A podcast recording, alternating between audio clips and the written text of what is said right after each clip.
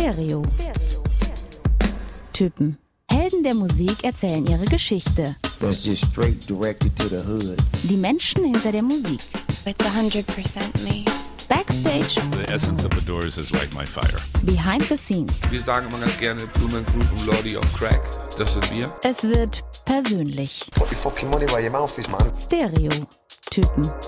Ein Podcast mit Marc Mühlenbrock. Und Conny Wonigkeit, grüß dich. Hallo Marc, Ich freue mich, dass du hier bist. ich freue mich auch, ich bin ganz aufgeregt.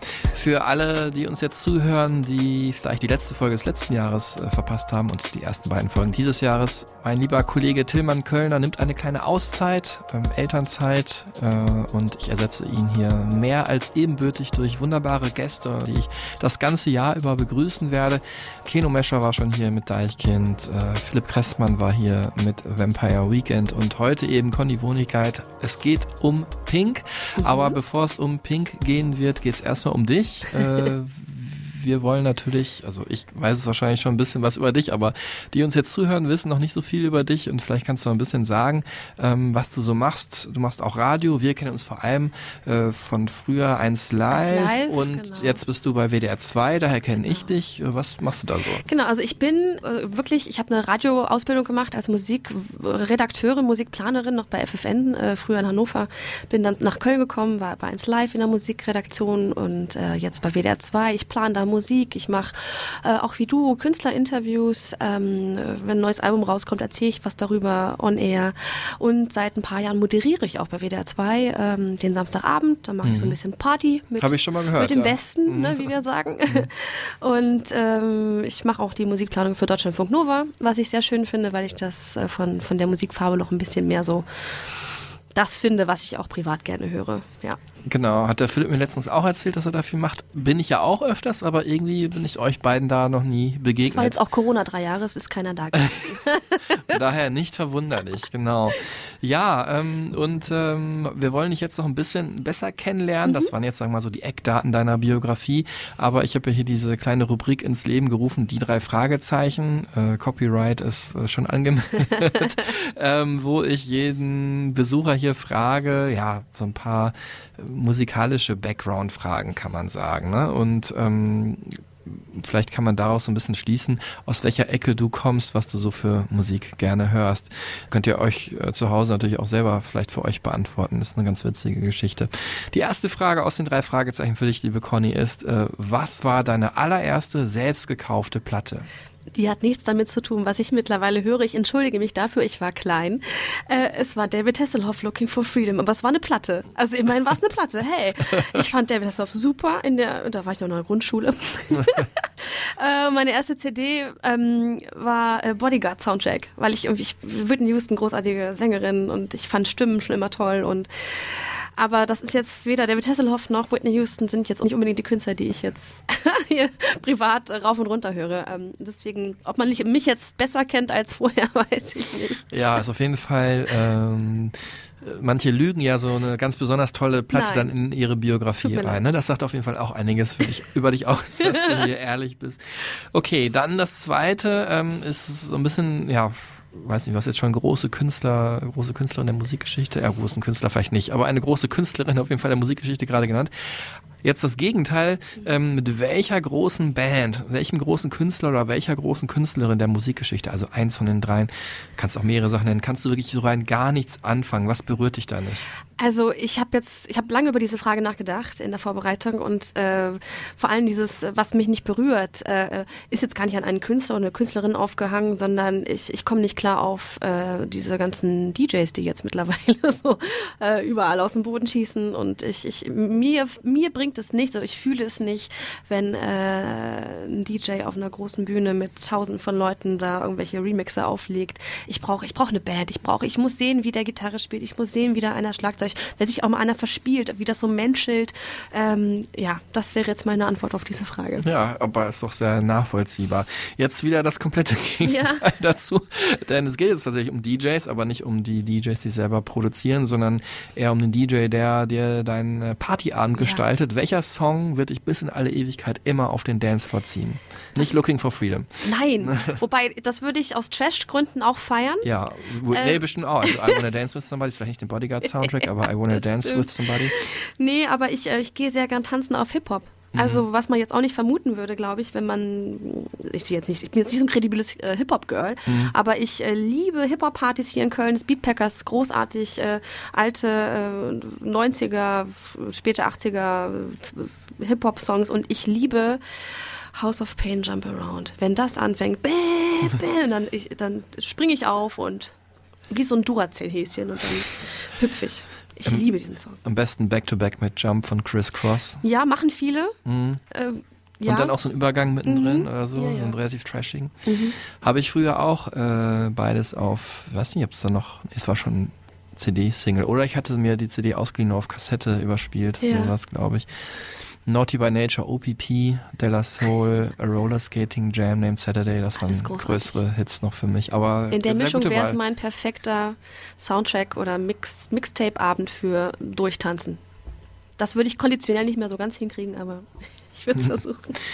Ähm, und zu Pink kann man eigentlich auch tanzen. Ne? Ist jetzt eher so, Ja. man würde sagen, es ist vor allem Radiomusik, finde ich. Ähm, Aber gute Laune Radiomusik. ja.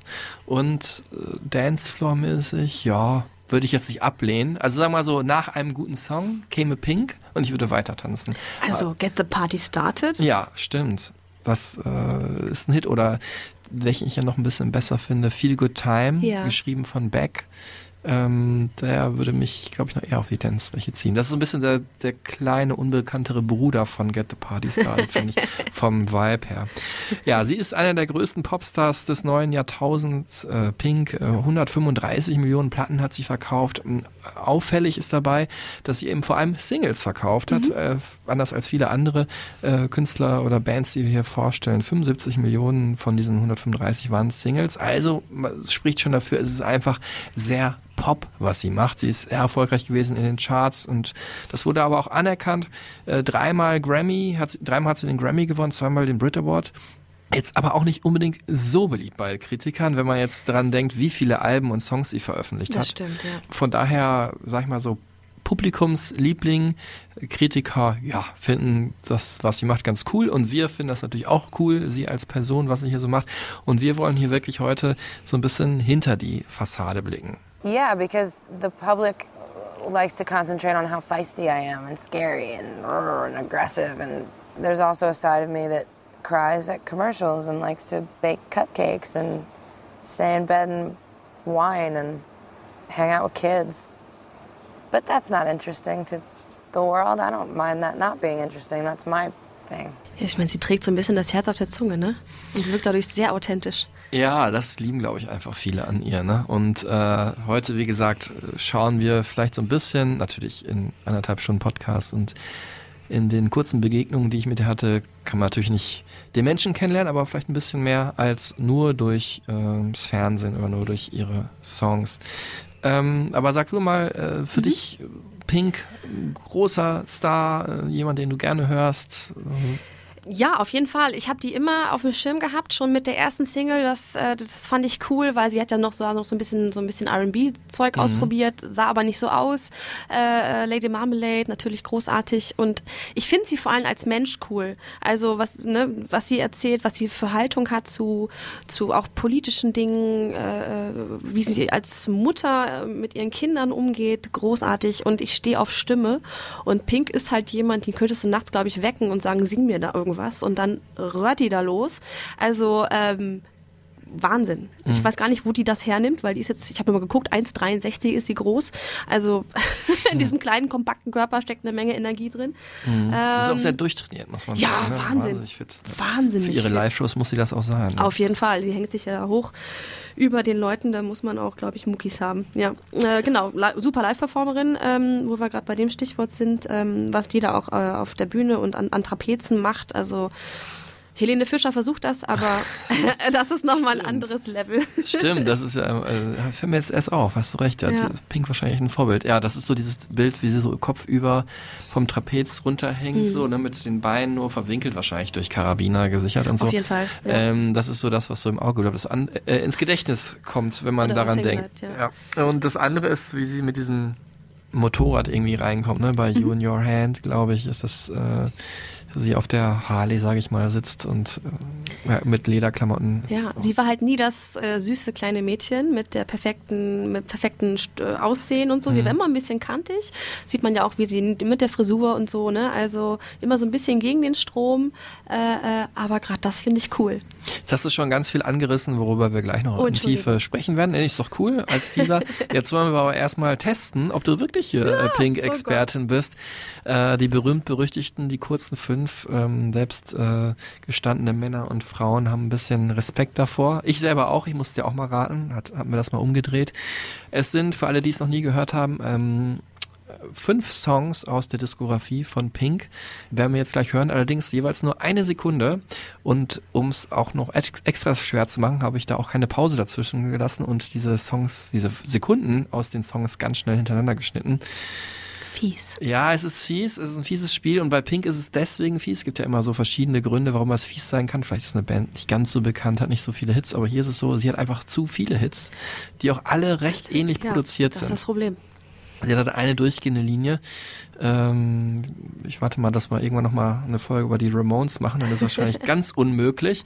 Bei Pink ist es nah dran. Aber Conny, ich wünsche dir wie allen Ich habe Angst. Ich gebe alles. Ich habe ich hab, ich hab eine Liste hier aufgemacht mit allen Songs, die mir so eingefallen sind. Ich hoffe, dass du viele davon. Ah, Ja, selbst das wird mir aber auch nicht helfen, wenn du jetzt hier irgendwelche Anfangstöne Nein. oder Piepser reingebastelt ja, es sind schon, man kann es schon erraten. Es sind schon Hits, aber klar, also es sind halt fünf der 20 Hits von ihr und da muss man halt drauf kommen. Also die kurzen fünf mit Pink für Conny und für euch zu Hause. Here we go.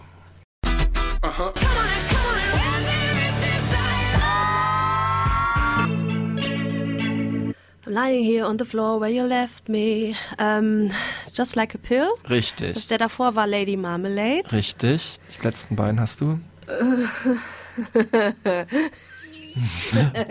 Kann ich es nochmal hören, bitte? Ja, Dann sehr konzentriere gerne. ich mich auf die ersten drei. Das ist äh, ungewöhnlich. Die meisten versuchen, erraten direkt die ersten und haben dann die letzten nicht mehr. Aber du hast hinten angefangen, finde ich auch cool.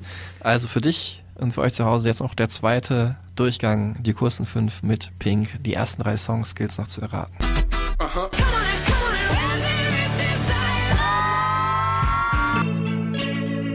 Raise Your Glass war noch dabei. Ja, richtig. Ja. Ich, was, in meinem Kopf ist gerade so. hm, Shit. Ja, als kleiner Tipp vielleicht noch, jetzt wo ich es auch nochmal gehört habe, ist ja schon ein bisschen schwer. Am Anfang hört man so eine Akustikgitarre und so ein Aha von einem Rapper. Das gehört zusammen, also es ist ein Song. Und soll ich dir mal was sagen? Ich bin ja Musikplanerin und wenn ich eins oft mache, ist es die Songs von Anfang an hören. Also ich bin super in den ersten zwei Sekunden. Äh, zumindest da. Ich, ich hoffe, es ist Stupid Girls. Richtig, richtig. Vier von fünf. Mir. Jetzt hast du noch einen Song, der fehlt. Ich darf leider aus Fairnessgründen nicht nochmal vorspielen. Genau so singst du es gerade. Welcher Song ist das? Ich weiß es nicht. Komme ich jetzt nicht drauf. Oh Manu, ich hab. All I can do is try. Wär's gewesen. Das ist Try? Try, ja. Ja. Also ne, ich habe es, glaube ich, ich habe es gemischt mit Nelly Furtados Try, aber es ist auf jeden Fall ist auf jeden Fall äh, Try gewesen, den du nicht erraten hast. Das ähm, also waren in der richtigen Reihenfolge jetzt nochmal, ich zähle das hier nochmal ganz ausführlich auf. Stupid Girls vom Album I'm Not Dead aus dem Jahr 2006. Das war die erste Single. Auch so ein bisschen zeigt wieder Pink von ihrer etwas lustigeren, funky Seite, sag ich mal. Dann haben wir gehört Raise Your Glass vom äh, Greatest Hits Album So Far ähm, von 2011. Eigentlich, ja, du kennst es ja auch, so Ja. Greatest Hits Alben sind ja eher so ein bisschen dazwischen geschoben. Da gibt's dann mal einen Song, der halt, der es vorher nicht aufs Album geschafft hat. Bei ihr war es auch so, Raise Your Glass, es ist bis heute einer ihrer erfolgreichsten sagen, Songs. Genau, und auch eine, eine super Radionummer. Ne? Ja. Also catchier geht eigentlich nicht. Genau, ich mag das Lied überhaupt nicht, muss ich sagen. Aber ich habe es ja natürlich mit reingenommen. Dann kam Try von äh, The Truth About Love. Finde ich ein sehr schöner, ähm, bisschen trauriger Song mit auch einem sehr schönen akrobatischen Video. 2012 war das. Und dann kam eben Lady Marmalade. Ja. Marmelade, der große Klassiker, natürlich der einer der größten Soundtrack-Hits wahrscheinlich überhaupt aus dem Film Moulin Rouge. Film Ihre ich auch erste Nummer eins auch, ne? Und dafür gab es auch den Grammy eben, zusammen mit äh, Christina Aguilera, Maya und Little Kim. Hat sie den Grammy bekommen, weil sie den Song mit denen gesungen hat. Film habe ich auch gesehen, fand ich ganz schrecklich. Ich hasse ihn. Ich liebe ja Ewan McGregor und das, deswegen habe ich auch den Film gesehen. Ich glaube auch damals mit meiner damaligen Freundin, deswegen sind wir auch reingegangen. Aber nee, also so Musicals eh schwierig. Ich habe es nicht verstanden, warum die da so aktuelle Popmusik reinballern. Ah, Baz Luhrmann halt, ne? Ja. Ich fand auch Great Gatsby, wo das ja dann so ins Hip-Hop-mäßige driftete, diese Ga- Mhm. Gatsby-Story fand ich auch nicht so cool. Wobei Elvis jetzt fand ich sehr gelungen. Was Ja, den habe ich neulich auch erst gesehen. Fand ich, äh, das war ja so overdosed, aber ich meine, das fand ich irgendwie passend für die Pop-Ikone Elvis. Und als letztes haben wir eben gehört, ja, Just Like a Pill, einer meiner Favoriten, würde ich sagen, von Pink. Da musste ich lange überlegen, nehme ich den oder Don't Let Me Get Me von dem Album Misunderstood 2001, wo ja so ein bisschen so die Richtung, die beiden Songs haben so ein bisschen die Richtung gewechselt von dem, was sie vorher gemacht hat. Und wir hören die Songs jetzt alle nochmal hier in den mittellangen fünf, äh, falls ihr euch fragt, was war das nochmal genau? Hier sind sie. Stupid girls, stupid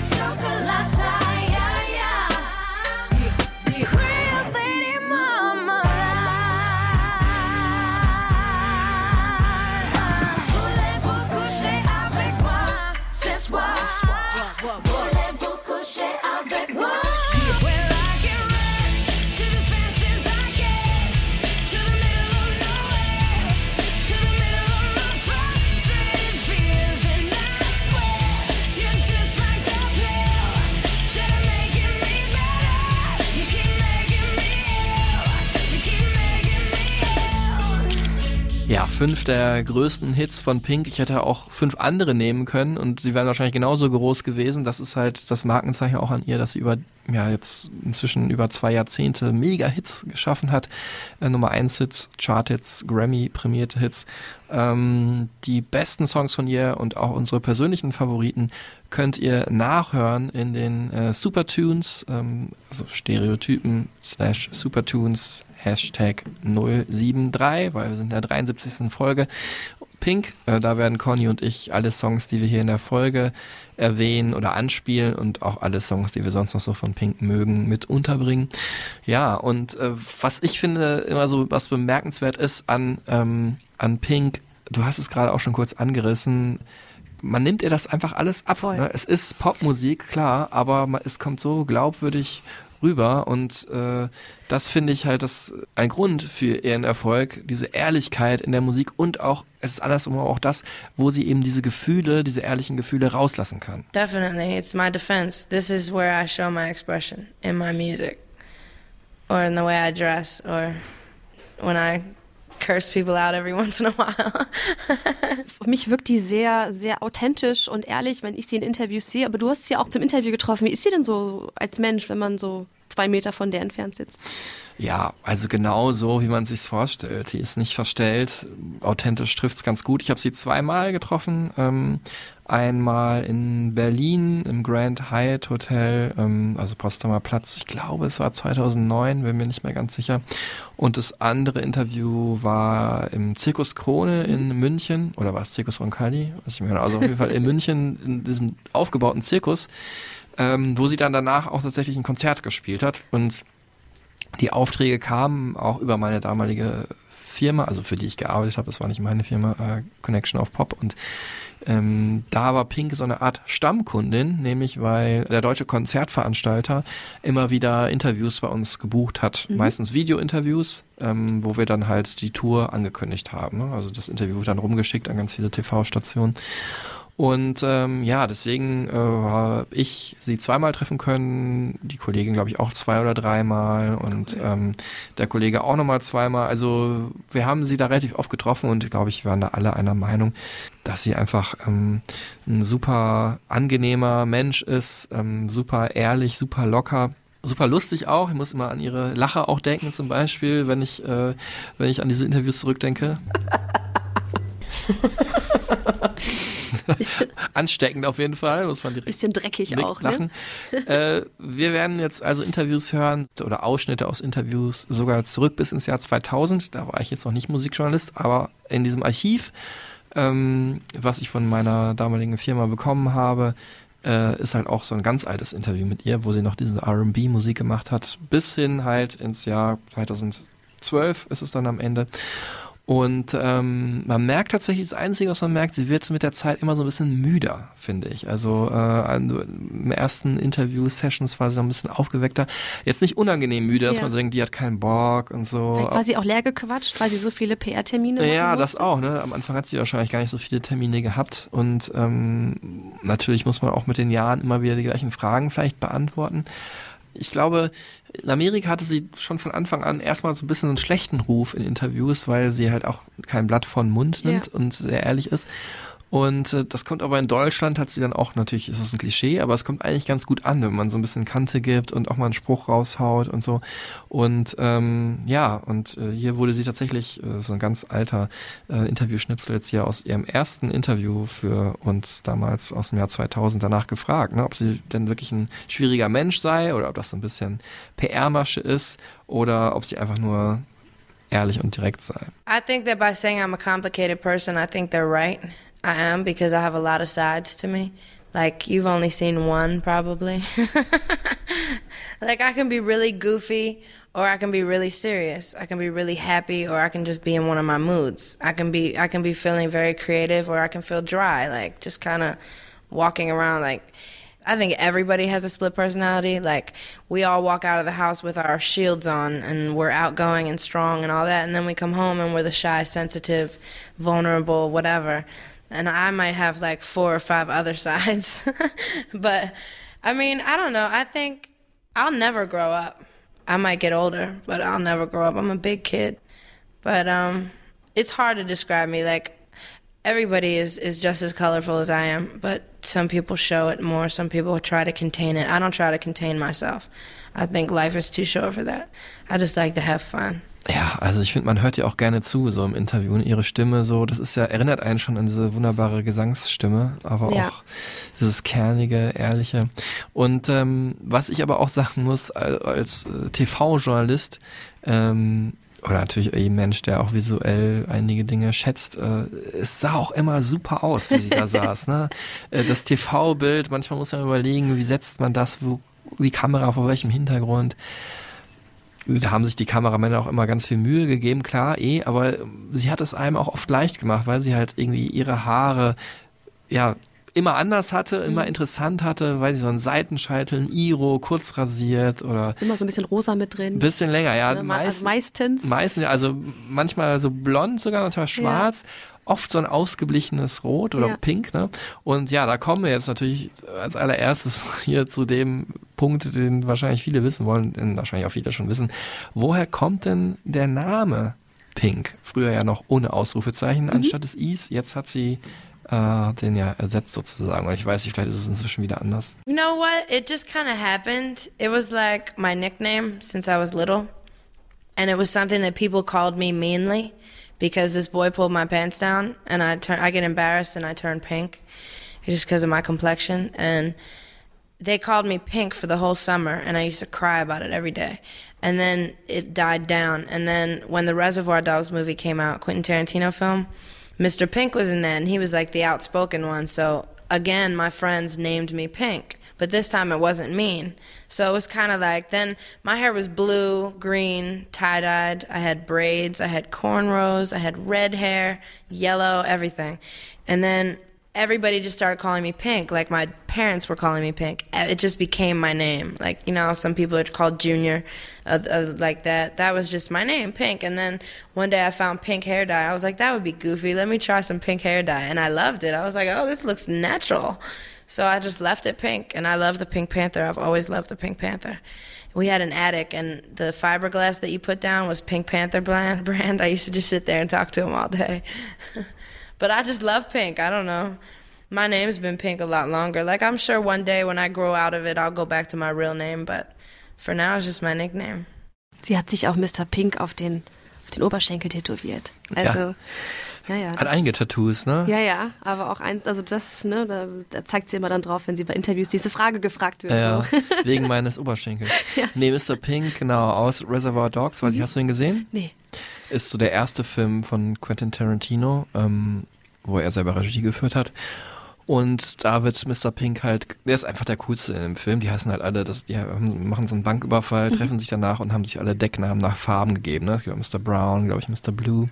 Und Mr. Pink wird halt gespielt von Steve Buscemi und er hat halt Typ. den besten Dialoge, die besten Sprüche, ist auch ein bisschen ein nervöser Typ und ja, du sagst, ist einfach ein guter Typ und äh, deswegen wurde sie dann auch so genannt und ähm, äh, tatsächlich hat sich die ursprüngliche Geschichte über die Jahre dann so ein bisschen variiert. Ne? Da war es jetzt eher so, sie war ein kleines Mädchen im Ferienlager und jemand hat ihr die Hose runtergezogen und sie wurde ganz pink im Gesicht. Und äh, später hat sie dann aber auch mal erzählt, dass sie ähm, einem guten Freund von ihr, äh, einem schwarzen Freund von ihr, äh, ihre Vagina gezeigt hat, weil der noch nie eine, die Vagina einer weißen Frau gesehen hätte. Auch so in Teenager-Ferienlagerzeiten. Und ähm, ja, dann hätte er halt gesagt, die ist ja pink. Ne? Und weiß nicht. Also für mich hört sich diese erste Geschichte ein bisschen plausibler an, muss ich sagen. Aber vielleicht hat sie die auch generell erfunden und das ist wirklich auf ihre Haare Ich zurückzuführen. kenne alle drei Geschichten von ihr und sie sagt, alle drei sind, äh, sind wahr. Und ich meine, wer, wenn nicht Pink, kann doch einfach mal das Wort Vagina in einem Interview droppen. Ja. Sollte eh äh, gang und gäbe sein in der heutigen Zeit, in der wir leben. Äh, no Fear of Vaginas, auch hier bei Stereotypen. Ja, auf jeden Fall kann man sagen, das ist jetzt nicht was, was ich aus dem Interview ziehe, wo ich sie einfach super sympathisch fand, aber generell kann man sagen, sie hat einfach das Herz am rechten Fleck. Das weiß man, wenn man verfolgt, was sie so an Charity-Sachen macht. Ähm, sie hat sich für die LGBTQI-Plus-Community eingesetzt. Sie hat äh, Human Rights Watch unterstützt, also Menschenrechte, dass die eingehalten werden von verschiedenen Organisationen, also Amnesty International auch zum Beispiel dann noch. Und wenn es irgendwann mal Opfer gibt von Naturkatastrophen und Pink ist irgendwie zufällig auch mit Tour vor Ort, dann spendet sie Ja. oft was. In Australien ist das der Fall gewesen. Also da ist sie wirklich immer am Start. Ja, und für Peter ist sie auch noch aktiv, ne? Seit vielen, vielen Jahren ist sie auch zum Beispiel gegen Pelze und so und äh, engagiert sich da sehr stark.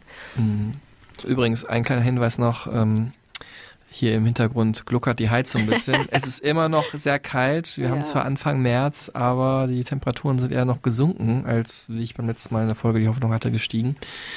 Ja, von daher äh, stellt euch vor, es wäre ein schöner Wasserfall irgendwo in Thailand oder so, falls ihr das überhaupt wahrnimmt. Ähm, ja, wir haben so viel über Pink gesprochen.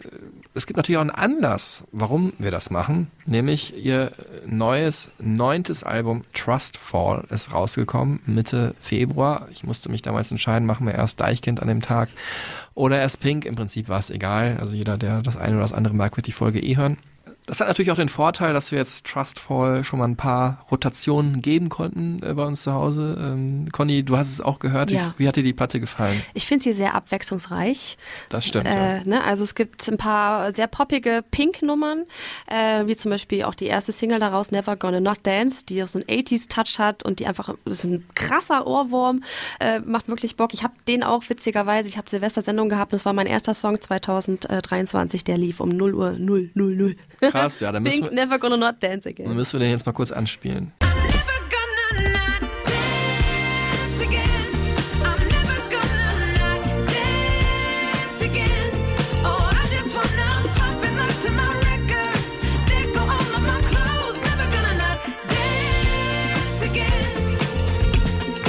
Ja, ich finde aber auch, ähm, weil ich ja so auf Stimmen achte, äh, zurückgenommene akustische Sachen super. Und da hat sie halt auch ein paar drauf. Mein Favorite Song ist deswegen Our Song, ist eine Piano-Ballade. Äh, ist, glaube ich, der vorletzte, also weiter hinten zumindest äh, auf Mhm. dem Album drauf. Ja, gefällt mir sehr gut. Genau, ich hatte, ja, also ich hatte das auch so wahrgenommen. Ganz ungewöhnliche Mischung, also sonst, also ihre Alben sind schon auch mal ein bisschen abwechslungsreicher, aber so, so eine ganz starke Gegenüberstellung von wirklich ja diskoiden Songs, wie zum Beispiel auch dem Titeltrack, der ist ja mit Fred Again zusammen entstanden, fand ich, ist ja, ähm, geht ganz krass äh, nach vorne für ihre Verhältnisse. Und halt diesen akustischen äh, Nummern, ähm, also da gibt's ja so drei schöne Duette Mhm. auf dem Album einmal mit First Aid Kit, ähm, ein Indie-Duo oder Trio, ich weiß nicht, genau, ich glaube Duo sind's. Das Äh, sind zwei Mädels. Genau. Ja. Dann Chris Stapleton, einer der größten und bekanntesten amerikanischen Country-Sänger, hat jetzt auch vor kurzem bei einem Super Bowl die amerikanische Nationalhymne gesungen. Und dann eben mit den Lumineers. Und äh, das hat mir am besten gefallen, oder mit am besten gefallen, der Song auf dem Album. Auch äh, bekannte Folk-Indie-Band, m, wie vor ein paar Jahren auch so einen Riesenhit hatten mit Ho Ha oder so. Hey Ho. Hey Ho, so hieß es genau. Jetzt dieser Song heißt hier Long Way to Go.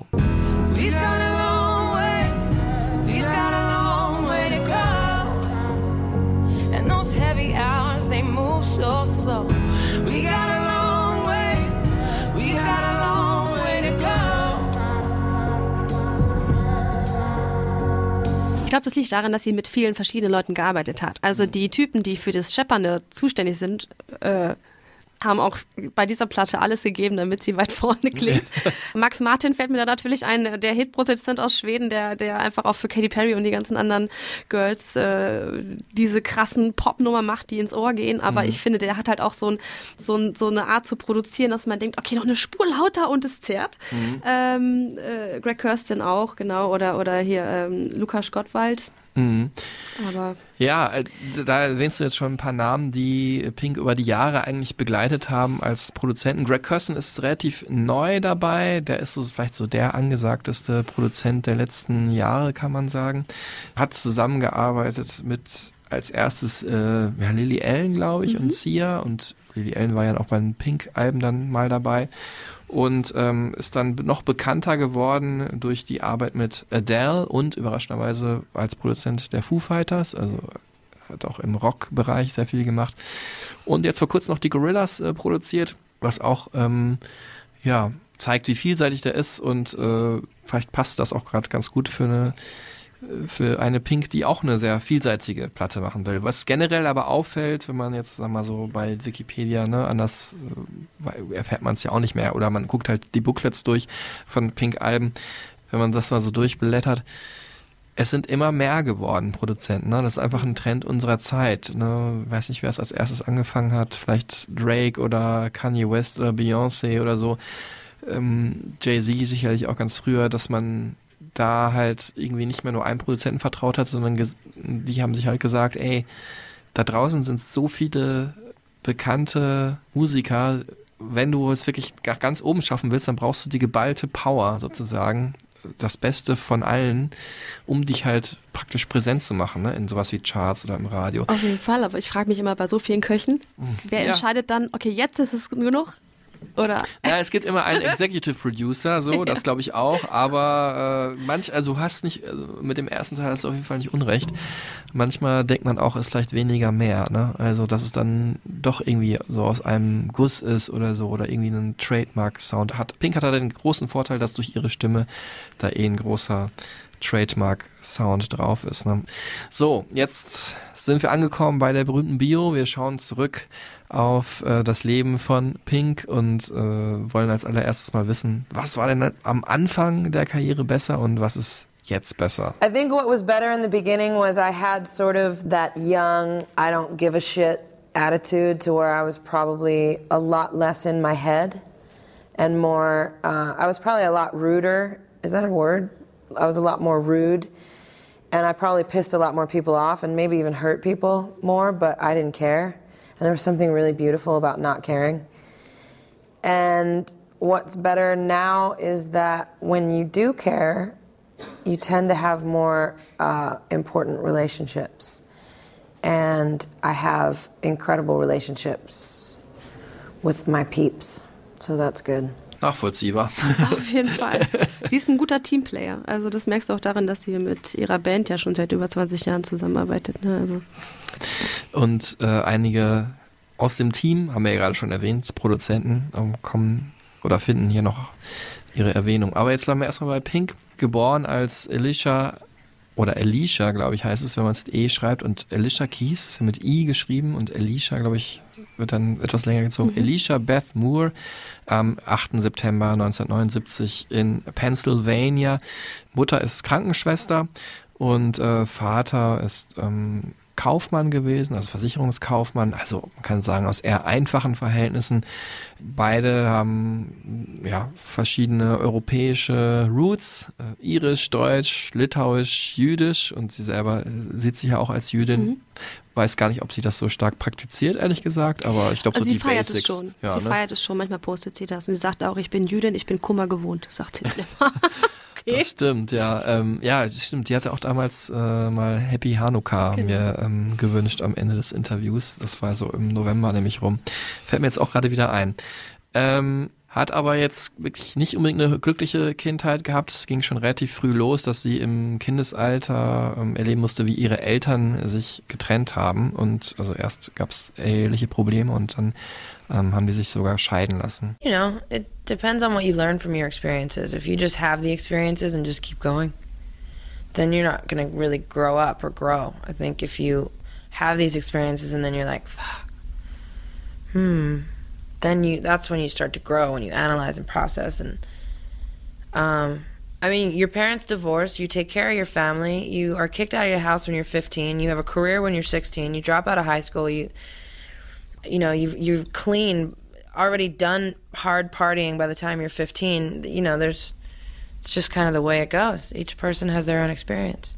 That was mine. I don't regret a single day of it. I had a lot of fun. Ich glaube, viele, die da, viele Kinder oder, oder Menschen, die, die, wo die Eltern sich äh, im Kindesalter trennen, äh, werden das jetzt sehr mitfühlen, was sie da erzählt. Ne?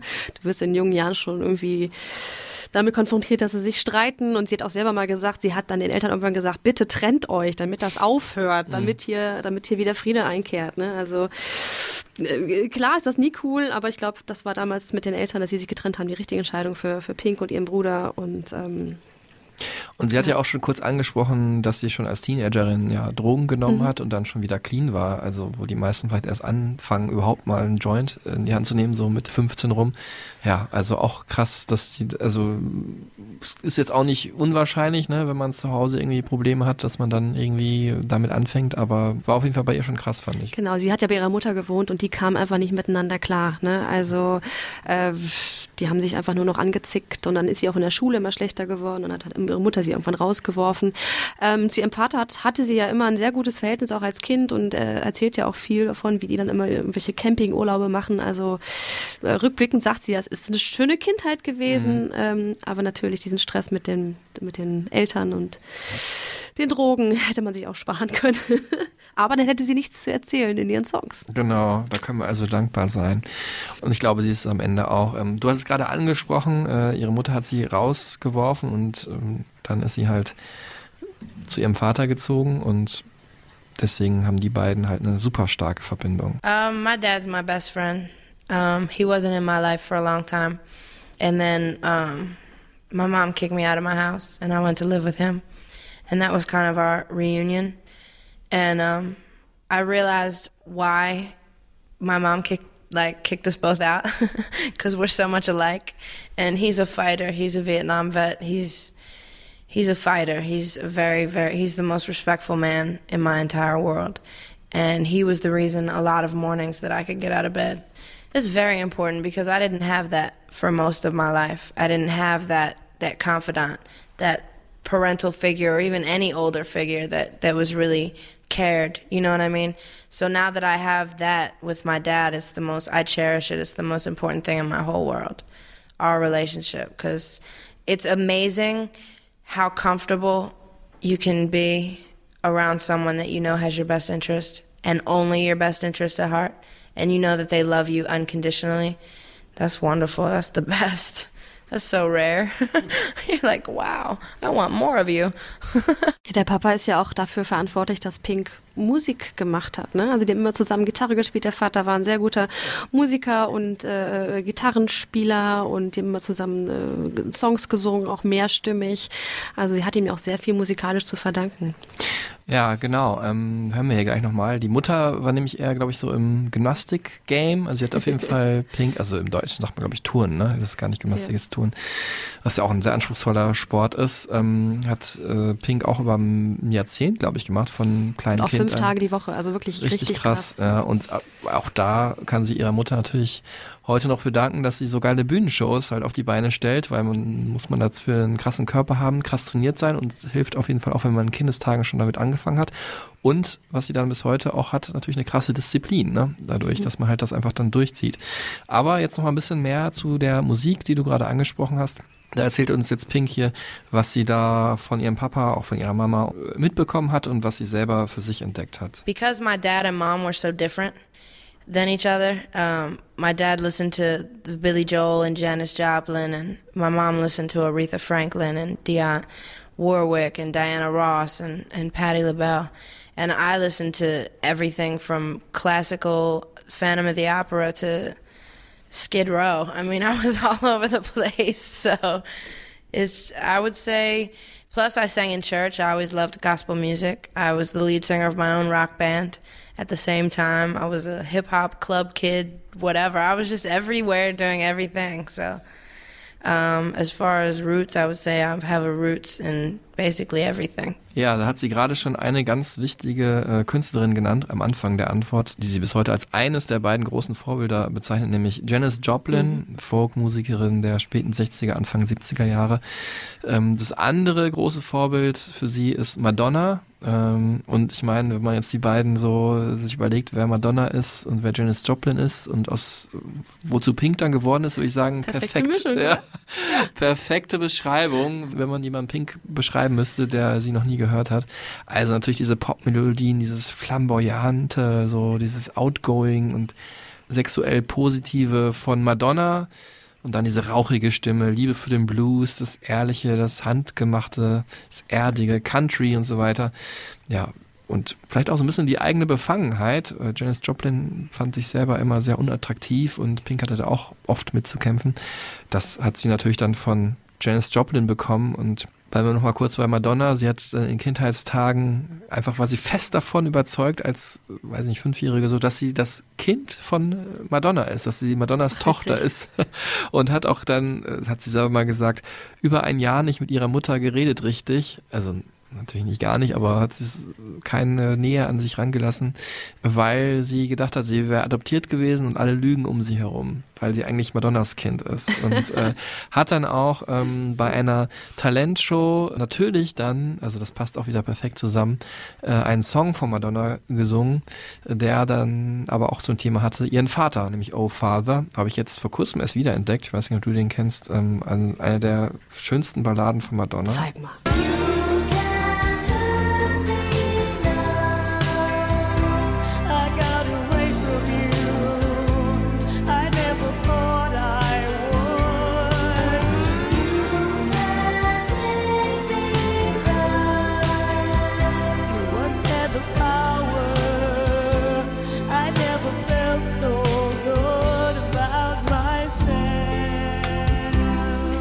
Finde ja, Pink würde den viel, viel besser singen. Ja. Also ich, mir- ich stelle mir gerade vor, Pink bringt ein Coveralbum raus und der ist drauf und es wird ein Smasher.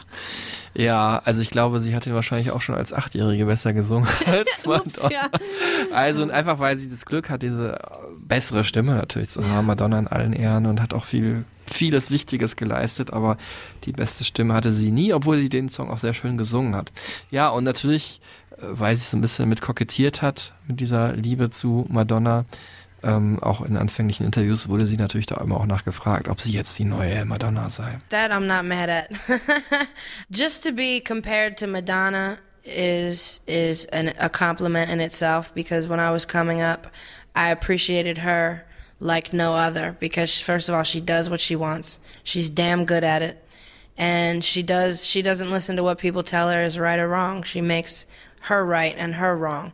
And for me to be compared to that, I think it's just the wild side in both of us that people relate to. But like I'm not afraid. I'm not afraid to tell you I do like you, I don't like you, you know. And nowadays the the business is so saturated with fakes. It's like they need to hear the truth every once in a while.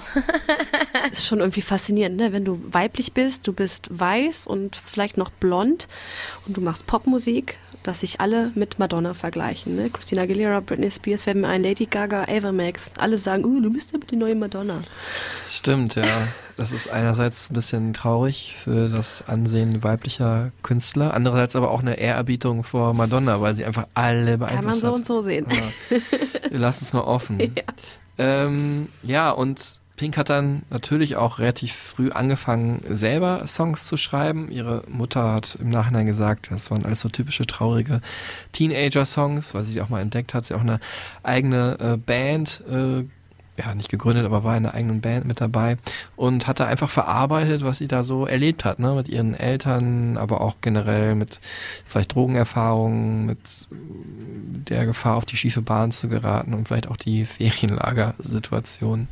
There's so many feelings when you're young and and it doesn't change. You just sort of focus more as you get older, but yeah, it's a way to just say feelings are valid no matter how old you are and and you know, that fighter and that, you know, older people call it immature, but that passion that you have when you're young and you just think, you know, the world is your oyster and you can just change anything you want and you can do whatever you want, you can be whoever you want.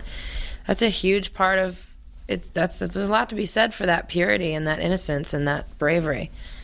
And I, you know, writing those songs is a way to not lose it. Ja, nicht ohne Grund ist der Song Family Portrait auch quasi in, in den Teenagerjahren schon entstanden. Ne? Also sie hat Gedichte geschrieben, wie es zu Hause ab, abgeht, über ihre Gefühle. Und es ist einer ihrer wichtigsten und tollsten Songs. Mhm, vom zweiten Album ist Understood, hören wir mal kurz rein.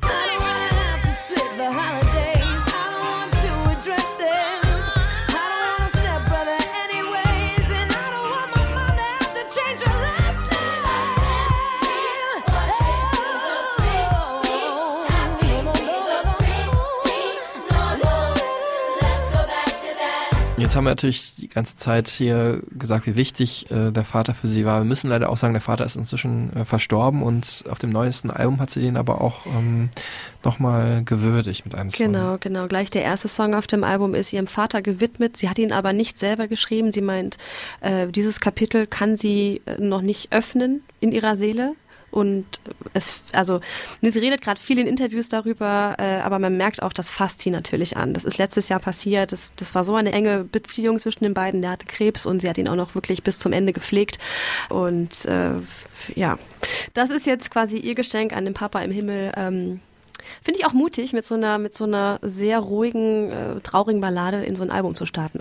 Wir hören nochmal kurz rein in When I Get There. Is there a place you go to watch the sunset? And oh, there a song you just can't wait to share? Yeah, I know you'll tell me when I get there. Jetzt sind wir natürlich schon weit fortgeschritten, äh, oder beziehungsweise andersrum gesagt, wir sehen, dass die Kindheit und die Jugend natürlich die Zeit mit den Eltern Pink bis heute auf das allerneueste Album prägt. Als sie sich abgekapselt hat von ihren Eltern und rausgegangen ist, um ja, Musikerin zu werden, hat sie aber erst ganz andere Musik gemacht. Ähm, sie war in einem RB-Trio, Choice hießen die, ähm, ist dafür von Pennsylvania nach Atlanta gezogen, weil da eben LaFace Records waren. Das ist das Plattenlabel, was unter anderem eben von, und deswegen heißt es so Babyface, äh, berühmter R&B-Sänger gegründet wurde. L.A. Reid war auch ein anderer großer Name, ähm, auch ein großer R&B-Produzent.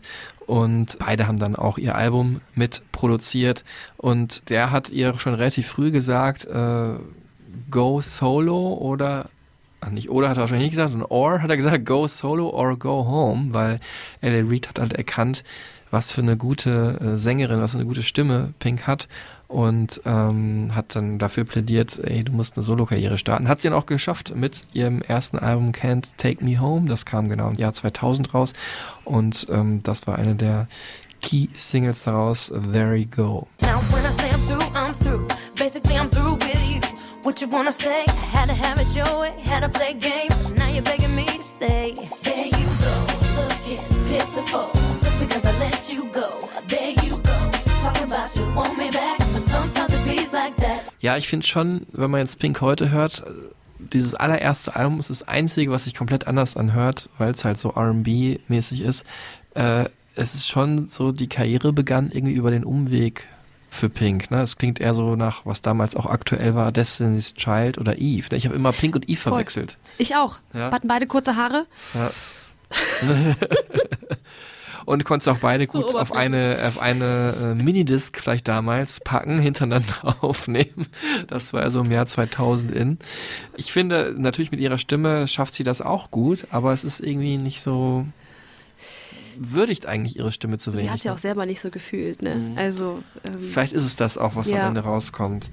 Und natürlich auf der anderen Seite, verständlicherweise, ähm, oder was heißt verständlicherweise, es gibt dann immer ein Echo halt aus der schwarzen Community, hatten wir zum Beispiel in der George Michael Folge auch, dass natürlich äh, viele schwarze Künstler sagen oder die schwarze Community sagt, hm, da macht jetzt eine weiße Sängerin äh, Karriere mit eigentlich unserer Musik. Ne? Und äh, damit wurde sie damals halt auch konfrontiert im Interview im Jahr 2000. It goes both ways. I think it has its advantages and disadvantages. Most people, when they hear the song, think I'm black.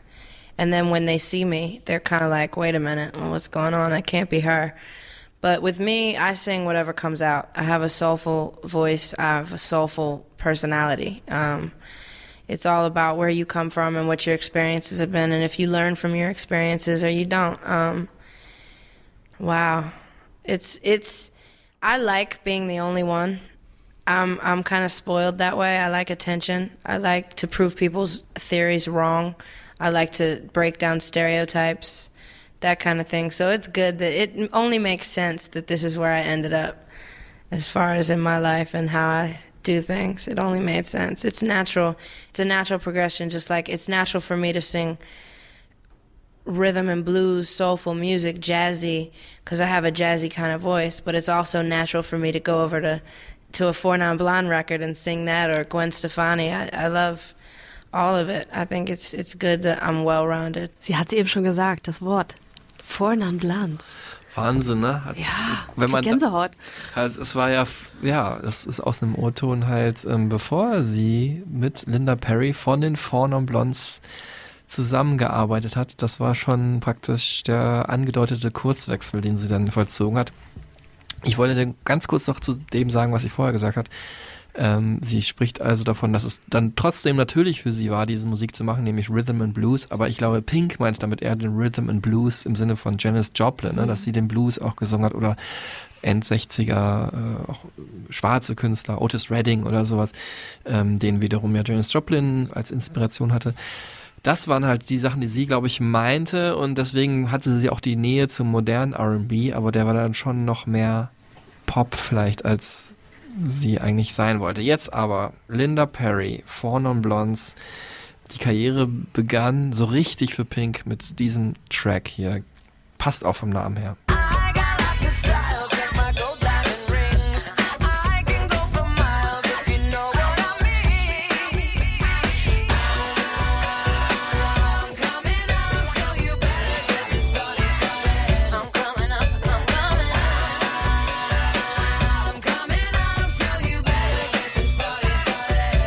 Wenn Pink heute zurückblickt, ähm, dann war das auf jeden Fall, also die Entscheidung mit Linda Perry zusammenzuarbeiten, eine der wichtigsten Entscheidungen in ihrem Leben. I think the first one was um, when I decided to go solo after being signed in the group. Um, the second one was deciding not to listen to my record company and to find Linda Perry. That was probably the most important one because that made it possible for me to make all my own decisions for the rest of my career. Linda Perry, jetzt haben wir sie schon ein paar Mal erwähnt, von den Blondes auch, eigentlich eher so ein One-Hit-Wonder und was für ein Hit die hatten, ähm, da hören wir jetzt nochmal kurz rein. What's Up heißt er, What's Going On singen die, also für mich auch einer der größten Songs der 90er meiner Teenagerzeit. Ich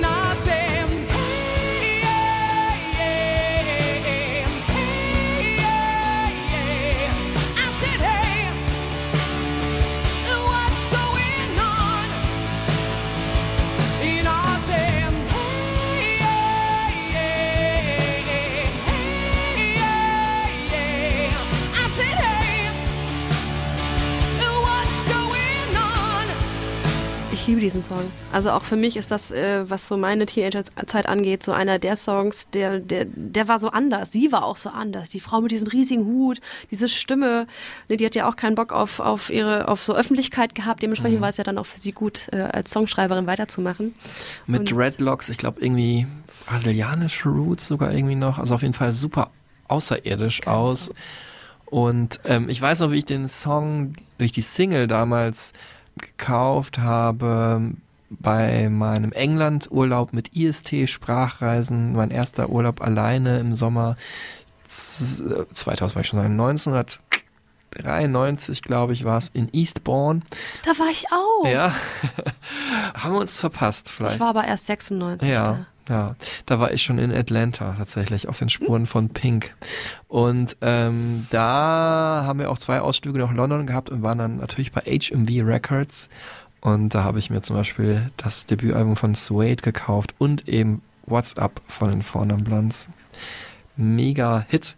Und jetzt muss ich sagen, in der Retrospektive, ich habe mir das jahrzehntelang, muss man ja inzwischen sagen, falsch gemerkt, weil ich dachte, Linda Perry ist natürlich auch ja, eine Rockmusikerin gewesen und die rockigsten Songs auf diesem Album Misunderstood sind für mich, ja, oder die rockigsten Hits sind für mich äh, Don't Let Me Get Me und Just Like a Pill. Aber die kommen gar nicht von Linda Perry, überraschenderweise. Ja, die hat eher so die poppigen Sachen geschrieben. Ne? Genau, ja. Also die hat halt Get the Party Started geschrieben, hat sie gesagt, sie hat einfach das erste Mal mit einem mit so ein paar Synthesizern rumprobiert und äh, da Sachen geloopt, Handclaps und äh, Trompetensounds und wollte den Song eigentlich Madonna andrehen. Und den hat sie schon geschrieben, bevor sie mit Pink in Kontakt geraten ist. Und äh, dann dachte sie, aber irgendwie passt es ja auch perfekt äh, für Pink. Und sie hat halt eher so die ruhigeren Sachen auf dem Album geschrieben. Don't Let Me Get Me, Just Like a Pill, so viel Zeit muss sein, übrigens von einem nicht unbekannten amerikanischen Produzenten Dallas Austin. Ja, aber Linda Perry war so das Herzstück des Ganzen, äh, des Albums, kann man sagen. Ich finde das halt so cool, weißt du, da hast du als Teenager äh, ne, eine Lieblingsband, Lieblingssängerin, bei Pink war es halt auch Linda Perry. Hm. Und dann ein paar Jahre später sitzt du mit der wochenlang in einem Haus und schreibst Songs für dein zweites Album. also da musste man sich doch jeden Tag kneifen und denken, so ist das hier real? Ja. Oder? Wahnsinn, ja. Sie hat auch tatsächlich die Nummer einfach entdeckt bei ihrer Maskenbildnerin auf dem Handy, die Nummer von Linda Perry. Und hatte der dann wohl eine zehnminütige, also hat sie angerufen, als sie nicht ranging, eine zehnminütige Voicemail hinterlassen, dass sie sie absolut vergöttert und mit ihr zusammenarbeiten muss und hofft, dass sie nicht äh, denkt, dass ich verrückt sei. Ja. Aber tatsächlich ist es so, wenn sie nicht antworten würde, würde sie sie stalken. Linda Perry hat dann, glaube ich, nach zehn Minuten auch schon wieder zurückgerufen, weil die war gerade irgendwie nur, äh, konnte nicht ans Telefon gehen. Ja, und dann haben die sich echt kurz Zeit später getroffen und ähm, haben dann zusammen gewohnt, auch einen ganzen Aufnahmeprozess oder Songschreibeprozess lang. Und ja, Pink musste sich da bildlich gesprochen nackt machen. Ne? Also die hat sich nicht hinter erstmal ein Instrumental verstecken können, sondern musste sich ans Klavier setzen und sagen, okay, jetzt drück mal deine Gefühle aus. Und dadurch ist dann halt so ein Song wie Eventually entstanden. This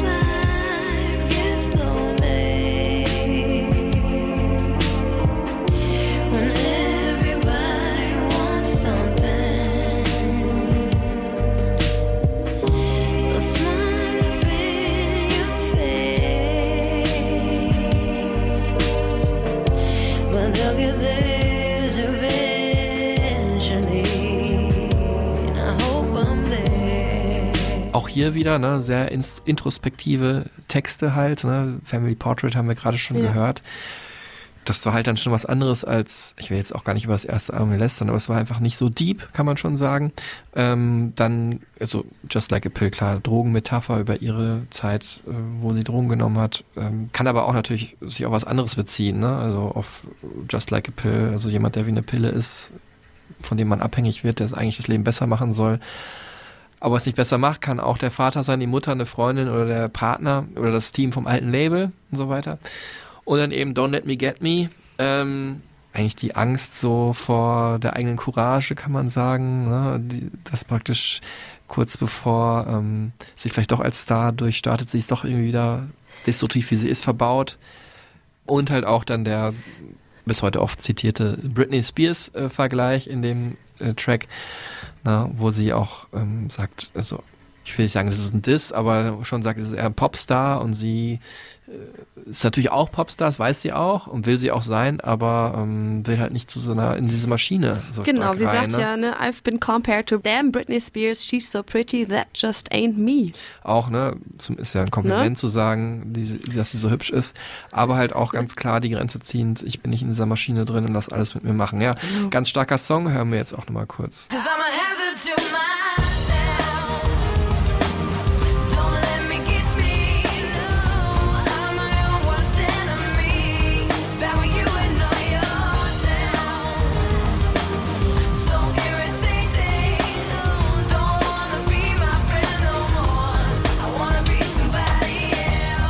Jetzt haben wir es im Song gehört, jetzt hören wir auch nochmal Pink im Interview dazu, was sie zu den Vergleichen mit so Pop-Sternchen, meine ich gar nicht despektierlich, wie Britney Spears denkt. A lot of people have to compare me to people like Britney and, and Christina Aguilera. They try to.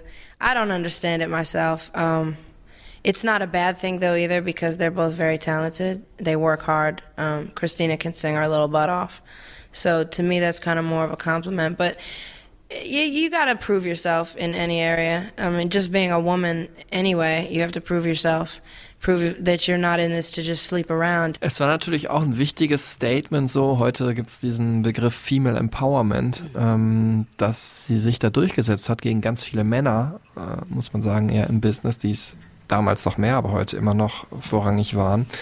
Und das transportiert sich ja auch, muss man sagen, äh, in ihren Texten, ne? dass man das Gefühl hat, sie ist da schonungslos ehrlich und nimmt sich, was sie braucht, aber jetzt auch nicht so als, äh, äh, weiß ich nicht, sexualisiert. Also natürlich ist sie auch sexy, muss man sagen, und weil sie ist selbstbewusste und auch natürlich die Klamotten und so weiter sind natürlich sexy, aber es ist nicht so anbiedernd sexy. Ist eher sportlich sexy. Ja, Sporty Spice. Naja, ich meine so, also das Anbietern ist auch so gemein. Ne? Es sind ja auch äh, viele Popstars, auch Britney Spears, einfach sexy inszeniert worden und die fanden das alle auch cool, so wie es war. Ich meine eher so, sie ist halt auch tough dabei. So das wahrscheinlich. Ja. Und man weiß, sie lässt es jetzt nicht mit sich machen, sondern ähm, sagt halt, was sie selber will. Und das hat dann doch schon viele Frauen vor allem abgeholt, denke ich mal. Und viele Männer vielleicht, auch, die fanden ihre Musik vielleicht cool, fanden das auch, fanden sie cool, weil sie halt so eine nach außen hin unkomplizierte, taffe Frau ist. Aber viele hat es vielleicht auch ein bisschen abgeschreckt. It can. I think I'm very misunderstood. um, because again, I mean, I do have that side to me. I, I'm very strong. Strength intimidates weak people. I mean, if you're strong and and comfortable with yourself, then you're very comfortable with people like me. Um, even I go through it. Like I tend to be intimidated by strong, strong people, but not so much anymore. It's just I don't know. Yeah, guys do like shrink up around me. They're like, "Oh, she hates us anyway." You know what I mean? But that's not it. Um, I think I influence girls the most. I, I give them a sense of power, which is wonderful because I needed somebody like that when I was younger. Hat sie dir Power gegeben, Conny? Immer, Ja? immer. Ich wollte so selbstbewusst sein wie sie. Also ich finde das total, ich finde, das strahlt sie halt aus in jeder Pore ihres Körpers und ihrer Songs und ihrer Stimme. Jetzt seid ihr auch ungefähr ein Alter, kann man sagen. So. Fast, genau. Sie ist 44 jetzt. Nee, Hat sich- 43, wird 44. so. Mhm. Ja. Ich bin ein bisschen, paar Jahre jünger, genau, aber klar, gleiche Generation. Und oft ist ja dann so, oder in ihrem Fall finde ich, ist es so, ähm, dass sie ja praktisch, es ist das zweite Album, aber am Anfang ihrer Karriere vielleicht so ein bisschen zurückgeblickt hat und ihre Teenagerjahre verarbeitet hat und dann ging es erste verrückte Liebe, dann um die Liebe des Lebens, dann vielleicht um Kinder, dann um den Vater, den man verliert und so weiter. Und da ist natürlich für Fans dieser Musik ja, die wachsen dann einfach mit, so, ne? Und äh, erleben das ja auch alles mit. Muss jetzt auch nicht partout gleich alt sein, man kann das auch später für sich entdecken, aber es hilft natürlich, wenn es am Anfang eher um Coming-of-Age-Sachen geht und jetzt um vielleicht das selber Erwachsensein, ne? Das sagt sie auch immer, dass die Fans ganz viel ihr erzählen, was äh, die Songs mit denen machen und wie sie, ne, wie die Songs sie mitnehmen und äh, sie, die Fans erzählen ihr auch dann persönliche Geschichten, wo sie auch mit den Ohrenschlag hat und sagt, ach krass, das, was die erlebt haben, ähm, kann sie sich gar nicht vorstellen, aber sie alle werden durch Pinks Songs irgendwie, na nicht geheilt, aber es gibt denen Kraft und Unterstützung. Jetzt geht's hier weiter mit dem Nachfolgealbum. Pink hatte also gerade entdeckt, ähm, dass sie eigentlich jetzt machen kann, was sie will und damit erfolgreich ist. Ähm, das nächste Album war nicht ganz so erfolgreich, ich komme auch gleich noch zu, so ein bisschen rekapitulieren, was gut ankam, was nicht. Das nächste, was sie machen wollte, war Punk, kann man sagen. Pink macht Punk. Pink Punk, Punk Pink. Hat zusammengearbeitet mit äh, Tim Armstrong, ähm, seines Zeichens vor allem bekannt für die ja, Ska-Punk-Band, würde man sagen. Rancid, Time Bomb war auch ein Riesenhit meiner Jugend, findet ihr auch auf der Playlist. Hören wir jetzt nicht, weil wir hören jetzt nämlich den Song, den er zusammen mit Pink äh, geschrieben und produziert hat. Das ist ja so ein Country-Punk-Saloon. Song, finde ich. Das ist auch, Video spielt auch im Saloon, deswegen denke ich wahrscheinlich dran. Hier ist Trouble.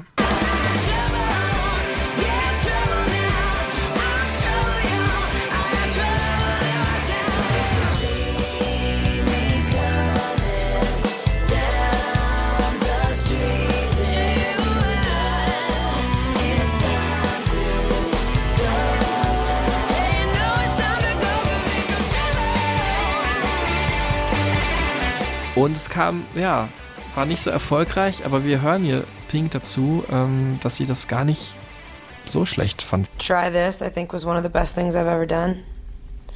It was deemed, um, I knew that after the success of Misunderstood, anything I did was going to be considered a failure.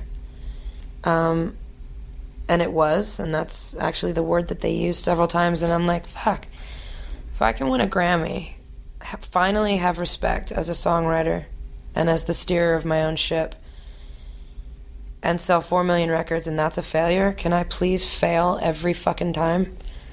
So that was important. And then, um, I don't know, I'm really happy with all my decisions, even if they didn't work. I, I feel like. I feel like as much as you can with a major label record deal in, in a pop world, I, I have, I, I own my integrity. I might not own my masters, but I own my integrity. You know what I mean? So, I feel pretty good about things. Ich finde ja, mit Trouble hat sich so ein bisschen auch ihr Image besungen, ne? Dieses rebellische, ne? auch was ihren Look angeht, was ihren Sound angeht. Und selbst wenn die Platte jetzt nicht so erfolgreich gewesen ist, also Also nach heutigen Gesichtspunkten wäre sie noch sehr erfolgreich. Aber sie hat ja gerade gesagt, gegenüber äh, einfach ähm, Misunderstood, was ein Multimillionen-Seller war, im zweistelligen Bereich, ist dann einfach, wenn eine Platte sich dann nur noch drei oder vier Millionen mal verkauft, nicht mehr so erfolgreich. Ähm, aber du sagst es gerade, sie hat in ihrem Image gearbeitet und das hat wirklich auch nochmal eine krasse Wendung genommen, finde ich, durch den Song, um den es jetzt geht. Ähm, Dear Mr. President. Ähm, also klar, Pink war ja nie eine, wir haben es jetzt ein paar Mal erwähnt, die ein Blatt vor den Mund genommen hat, die Sachen ausgesprochen hat, auch für viele reingetreten ist, aber direkt den amerikanischen Präsidenten zu kritisieren, das ist dann nochmal eine andere Schiene. How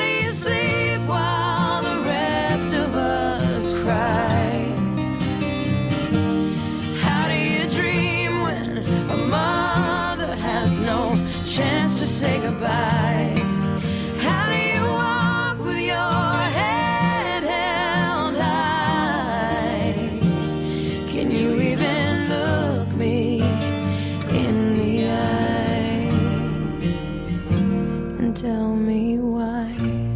Ähm, und wir hören jetzt erstmal Pink dazu, ähm, wie sie diesen Song überhaupt geschrieben hat, weil es ist ja schon irgendwie Novum in ihrer Diskografie gewesen.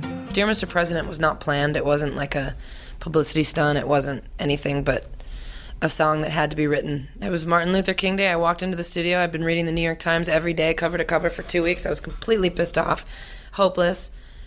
And I said, Right, we're writing a song. We're writing a song called Dear Mr. President. Ja, und dass das so ist, dass äh, Pink so eine Kämpferin ist und so eine Rebellin ja auch ist, ähm, was natürlich auch popkulturell äh, Bewandtnis hat. Rebellen sind immer sehr anziehend.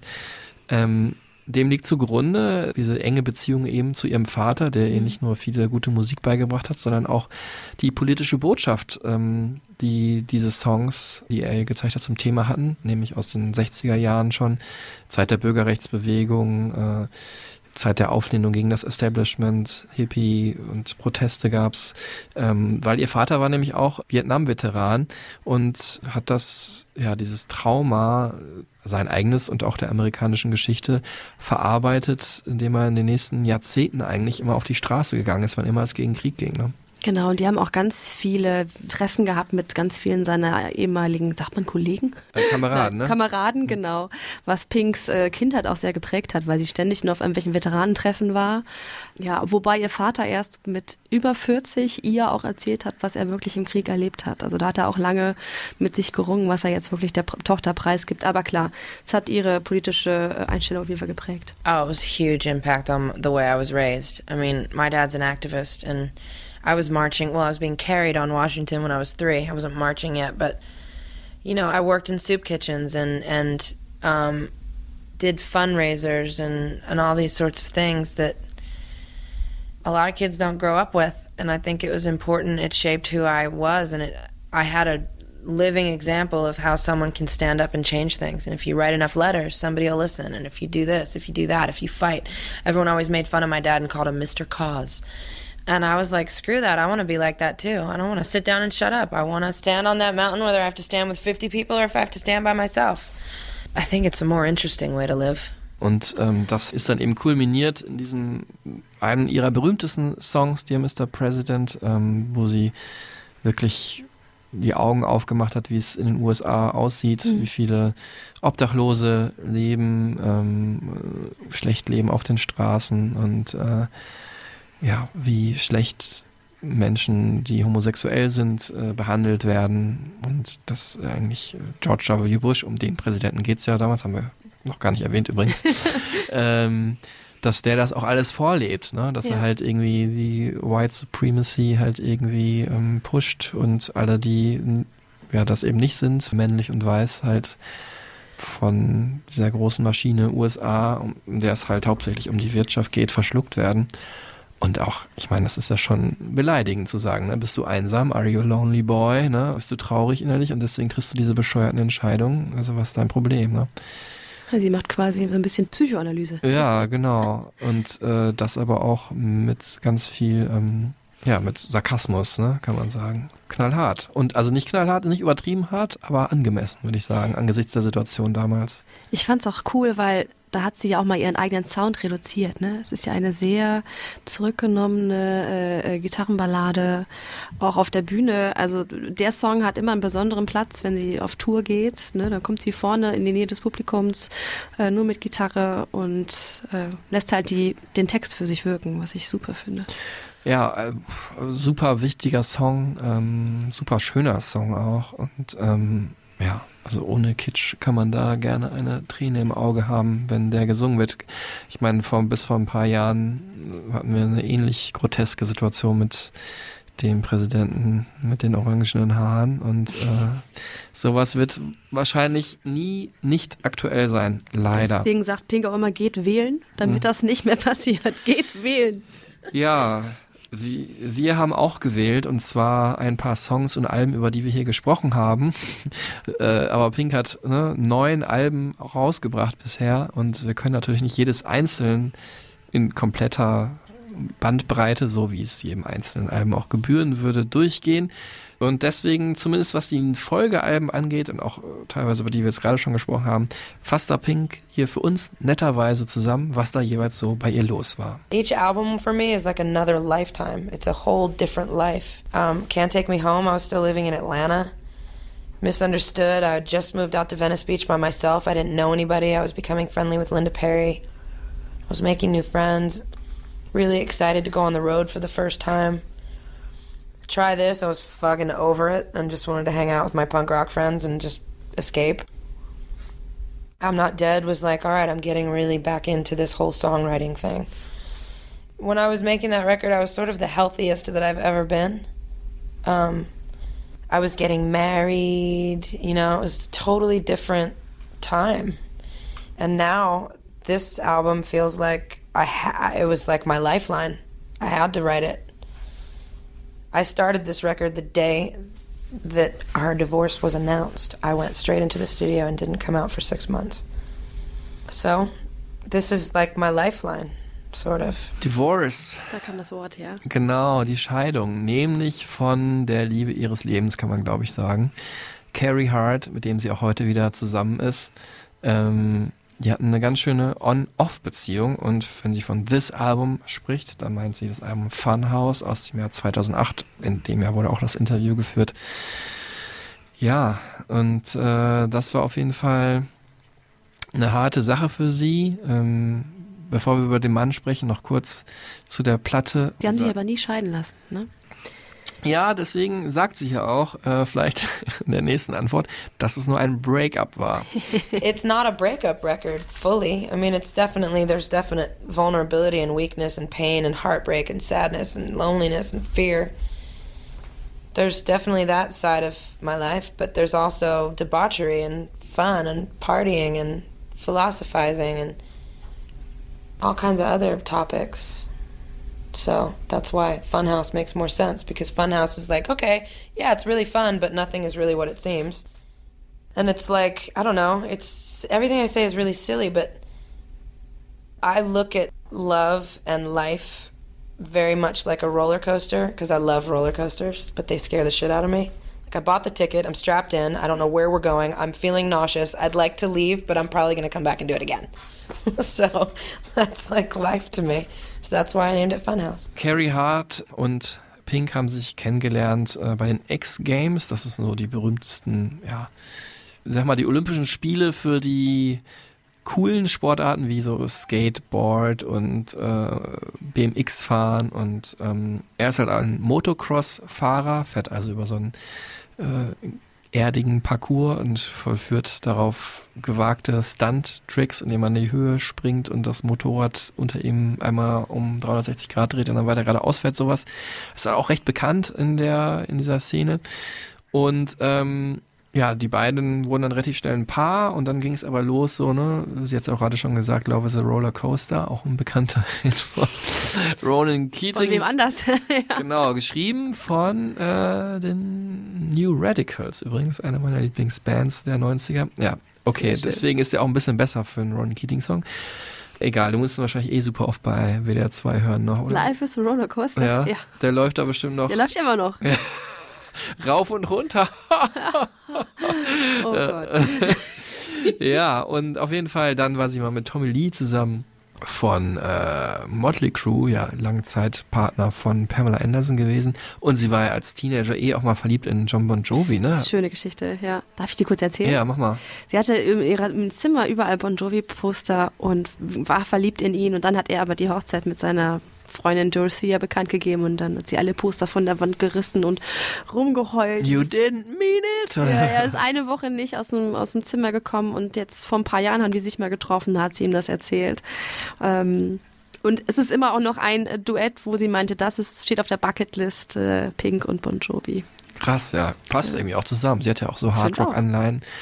Ähm, ja, und dann hin und her kamen beide dann wieder zusammen und haben dann tatsächlich, also Carrie Hart und Pink, nicht Bon Jovi und Pink, äh, und haben dann geheiratet im Jahr 2006 in Costa Rica. Aber geiler Sidefact, sie hat ihm den Antrag gemacht. Ach, schön, ja. Ne? Weißt du wie? Ja, auch bei so einem Motocross-Rennen, da hat sie so ein, so ein Papier, also so ein, so ein Ding rausgehalten, diese, diese, diese, wo man sieht, wie viele Runden man noch fahren muss. Mhm, genau. Will you marry me? Und er ist dran vorbeigefahren, hat wohl irgendwie komisch gezuckt, weil er das wohl so macht, weil er sich konzentriert, hat das gar nicht gesehen. Und dann hat sie nochmal drunter geschrieben, Will you marry me seriously?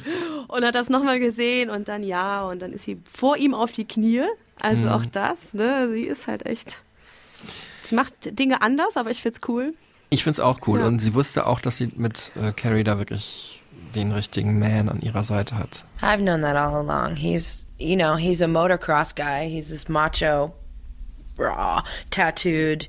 You know, his friends are dating strippers, and you would think a certain thing about him, but he is the most loving, just eight, 85 dimensional character I've ever met. And it doesn't matter who is in the room, he's the same person, which I respect so much. And when he first met me, he was like, What is that? I have to talk to you and have conversations and learn from you and teach you things. This is weird. This is too complicated. And now, you know, he digs it. He's it's a challenge for him and a challenge for me and it's perfect. Bis 2008 hielt diese Ehe, die erste Rutsche dieser Ehe. Ähm, dann haben die beiden, Carrie und Pink, ihre Trennung bekannt gegeben, haben sich aber nicht scheiden lassen, hast du gerade schon gesagt, richtig, Huni. Und äh, dann muss man auch wieder sagen, hat Pink wieder irgendwie die Initiative ergriffen, weil sie dann doch irgendwie dachte, ey, der ist jetzt schon der Richtige, ne? Also in späteren Interviews sagt sie zwar auch oft, boah, ich liebe diesen Menschen, wie wir es gerade auch gehört haben, wie mein eigenes Leben, aber manchmal möchte ich einfach nur jemanden verpassen. Aber das ist doch ganz natürlich, oder? Jeder, Ja. in einer Beziehung ist. ja, aber es gibt, glaube ich, auch welche, die ein bisschen langweilig vor sich hinleben, ne, würde ich sagen, die sich so aneinander gewöhnt haben, wo es dann nicht mehr so viele Argumente gibt. Aber klar, jemand, der so impulsiv ist vielleicht oder so outgoing, wie sie zumindest, und ihn kenne ich jetzt nicht so, ähm, ist das wahrscheinlich normal. Ne? Der Hass ist dann auch so groß, so groß wie Liebe. Aber auf jeden Fall hat sie dann die Initiative ergriffen und hat äh, gesagt, ich äh, muss ja hier ein Video drehen, wo ich so ein bisschen mich selber auf die Schippe nehme und was bei mir gerade alles schief gelaufen ist. Nämlich ein Video zu diesem Song hier. Wir hören erstmal kurz rein. So, so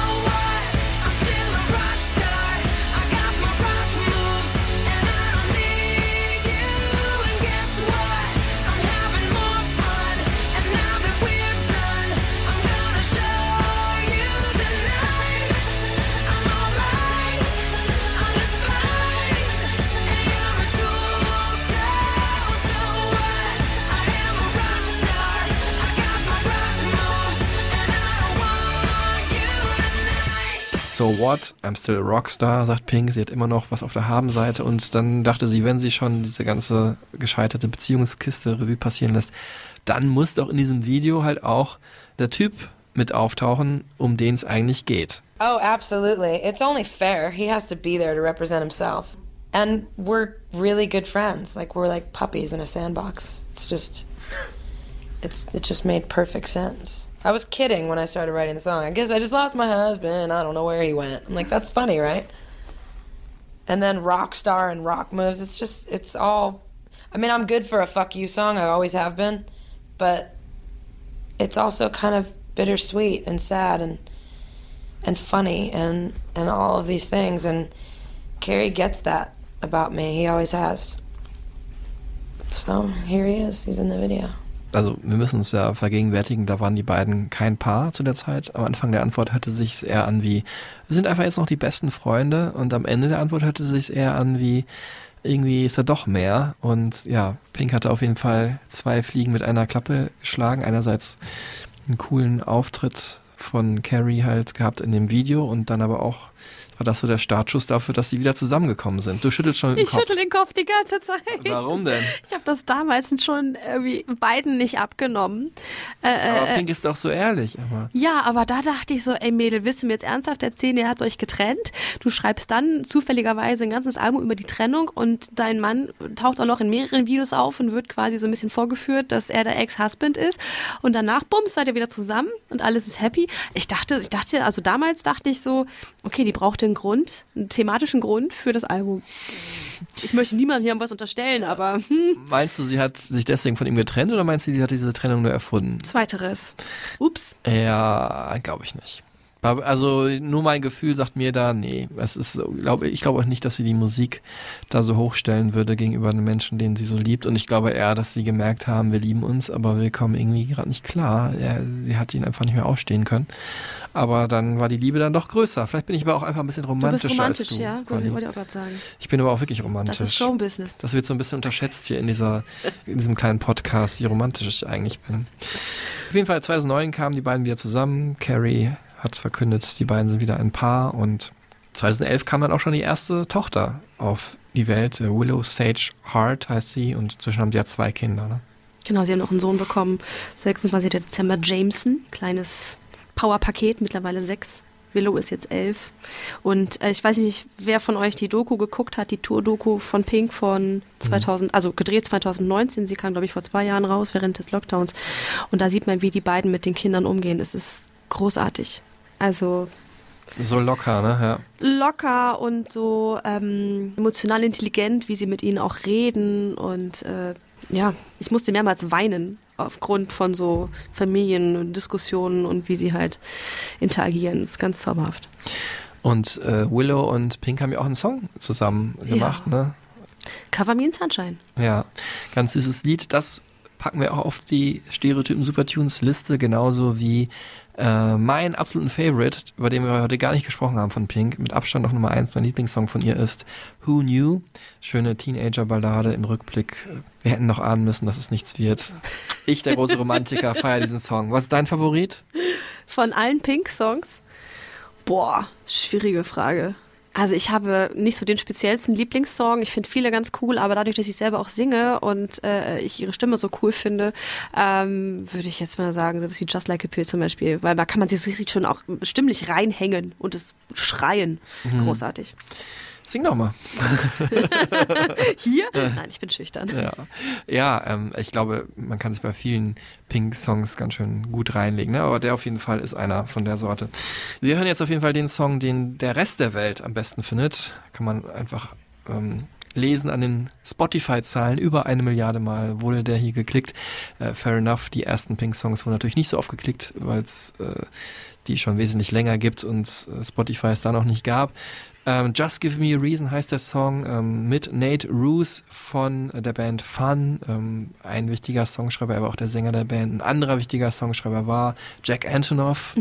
Unter anderem Songschreiber auch für Lord oder Taylor Swift. Genau, äh, wahnsinnig, äh, also nicht Ex so. von Lena Dunham. Genau. Auf jeden Fall, wenn wir bei so Beziehungen sind, im Video dazu sieht man Nate Roos singen, aber man sieht vor allem auch Pink zusammen, dann wieder mit Carrie Hart, ihrem Mann, ähm, die da zusammen eine Mondscheinnacht auf dem Bett im Freien verbringen. Alles ein bisschen stilisiert, sehr abstrakt, aber sehr schön geworden, finde ich, das Video. Und ähm, ja, das Album heißt The Truth About Love. Pink fühlte sich also befähigt, äh, nach all den Aufs und Abs endlich die Wahrheit über die Liebe, die sie, sie gelernt hat, zu verkünden. Ist natürlich auch so ein klar, dass das nicht ganz ernst gemeint ist, aber es ist so, wie sie die Liebe verstanden hat und äh, diese Beziehung verarbeitet sie auch in diesem Song, wo man echt merkt, die beiden mussten echt kämpfen um diese Beziehung. Na, gibt mir einfach einen Grund, hier weiterzumachen. Wir sind nur gebogen, aber noch nicht gebrochen. Im Haben wir Englischen, selbst ja geschafft. im Englischen hört es sich ein bisschen Wenn besser wir an. jetzt mal nach jetzt und heute blicken. Genau, und äh, für mich ein unfassbarer Hit, obwohl ich ihn selber gar nicht so mag, muss ich sagen. Ist ganz komisch, das so in die in eine Kategorie zu fassen. Ich äh, ich habe den nicht oft gehört, wirklich nicht. Aber ich muss sagen, was für eine geniale Melodie, was für, das bleibt so krass im Ohr und das ist natürlich auch ein Kennzeichen von Pink Musik überhaupt. Ja, die Melodieführung, ne, haben wir ganz kurz nur angerissen am Anfang und als wir über Madonna gesprochen haben, ist einfach perfekte Popmusik, die sie da macht. Ähm, sehr eingängig, aber auch, man hat das Gefühl, das gibt's doch vielleicht schon mal irgendwo, aber nein, nicht so in der Form, vielleicht nicht in der Produktion und auch nicht konkret diese Melodie. Also ich kriege Gänsehaut vor der Genialität dieses Songs, muss ich sagen. Die Stimmen matchen aber auch sehr gut zusammen, ne? Also das muss man ja auch sagen. Das ist äh, ni- nicht jedes Duett funktioniert. Ja, Und die beiden sind einfach so on point mit ihren Stimmen. die fühlen's und äh, es passt auch vom Klang her gut, aber Mhm. ich bin wirklich begeistert von der Melodie und ähm, ja, das ist doch ein schöner Abschluss hier, auch um nochmal zu zeigen, äh, also wenn man denkt, man hat alle Pink-Hits gehört, den allergrößten, haben wir uns bis zum Ende aufgespart.